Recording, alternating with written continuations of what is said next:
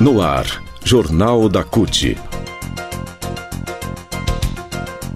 Notícias. Giro sindical. Direitos. Mundo do trabalho. Política. Economia. Saúde.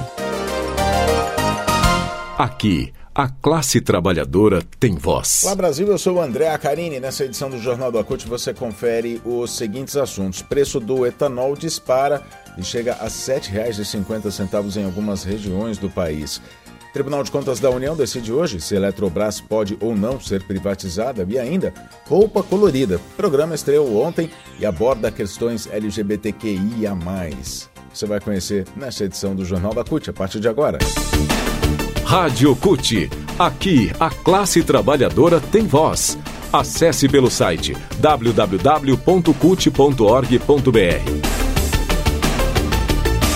Jornal da CUT começa falando hoje sobre o preço dos combustíveis, né? Que a gasolina está cara, todo mundo sabe. E que todo mundo sabe também que isso é culpa da política de preços da Petrobras, conhecida como PPI, Preço de Paridade de Importação. É uma política que foi implantada durante o governo de Michel Temer, logo depois do golpe, pelo então presidente da Petrobras, Pedro Parente né, que instituiu essa política que faz com que os preços do petróleo, dos combustíveis aqui, do álcool, aliás, da gasolina, do diesel e do gás de cozinha aqui no Brasil sejam vendidos acompanhando a cotação do dólar e do barril internacional do petróleo, mesmo o Brasil sendo autossuficiente na produção de petróleo. Então o que acontece é que a gente extrai o petróleo, acaba mandando é, lá para fora para fazer o refino, sendo que a gente tem refinaria, inclusive, de, de, de, derivados aqui no Brasil, que não estão operando com sua capacidade é, plena, 100%.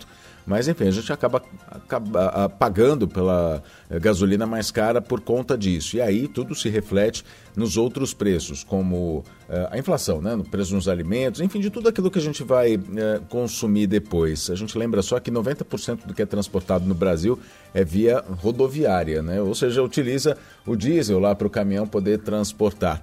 Mas, aliás, tem cidade que está vendendo a gasolina, veja só, R$ 10,55, é uma cidade lá no Acre. Só que o etanol, que seria uma alternativa à gasolina, mais barata, tá, não fica muito atrás não. O preço médio do combustível derivado da cana-de-açúcar chegou a R$ 6,76 no Pará, mas foi lá em Bagé, no Rio Grande do Sul, onde foi encontrado o valor mais alto do país para o litro do, litro do etanol, R$ 7,54, mais caro que a gasolina em muitos lugares. Uma das explicações para a alta dos preços do álcool ainda é a queda da safra de cana em 2021 por causa da seca e das geadas. O clima impactou inclusive o desenvolvimento das plantas e até a capacidade delas de serem convertidas em açúcar. É o que argumenta um economista do setor em longas análises publicadas nos últimos meses na mídia corporativa. Bom, seja a PPI da Petrobras, seja o clima, o fato é que, segundo o IPCA, o Índice de Preços ao Consumidor Amplo do IBGE, em 12 meses até abril, a gasolina já acumulou uma alta de 31,22% e o etanol aumentou mais, 42,11%. O diesel, mais ainda, 53,58%. Isso impacta fortemente no índice de inflação que passa de dois dígitos. A gente separou alguns preços dos combustíveis para a gente ter uma ideia. Preços é, de vários locais do país, né, os mais altos. Por exemplo, no Acre, o preço médio a gente vai falar sempre em preço médio do litro da gasolina e do álcool, né, do etanol. Então, no Acre, gasolina R$ 7,69, etanol R$ 6,15. Na Bahia, gasolina R$ 7,74, etanol R$ 6,14. No Ceará, gasolina R$ 7,85, etanol R$ 6,71. No Distrito Federal, a gasolina chega a R$ 7,78.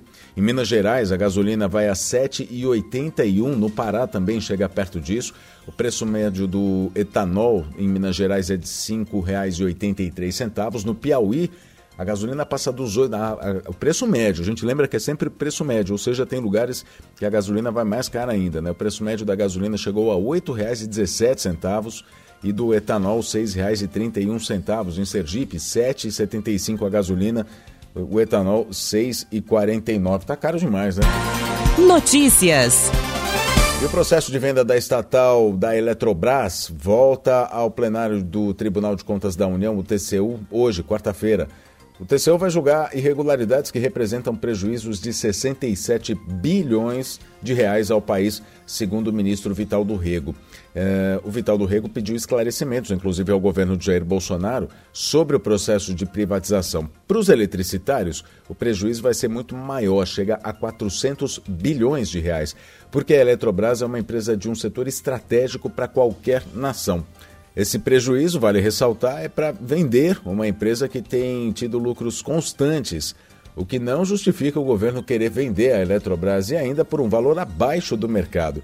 Então, hoje, quarta-feira, dia 18, é um dia crucial para a manutenção da Eletrobras como estatal, como empresa pública. Uma estatal que só no primeiro trimestre, a gente está falando de lucro, só no primeiro trimestre deste ano registrou um lucro de 2 bilhões e 700 milhões de reais, uma alta de 70% em relação ao mesmo período de 2021. Só que está sendo vendida em um processo nebuloso que pode trazer esses prejuízos de, eh, segundo os eletricitários, de 400 bilhões de reais para o Brasil e para os brasileiros.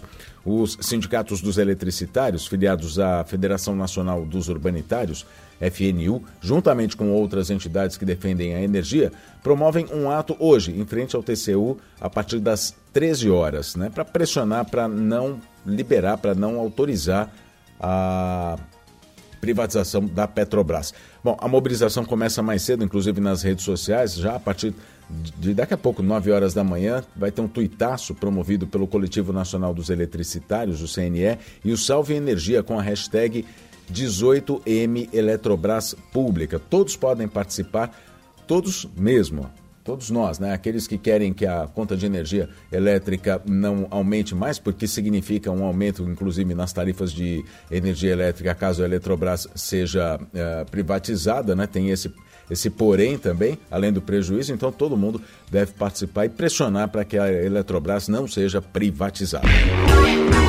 Em ação.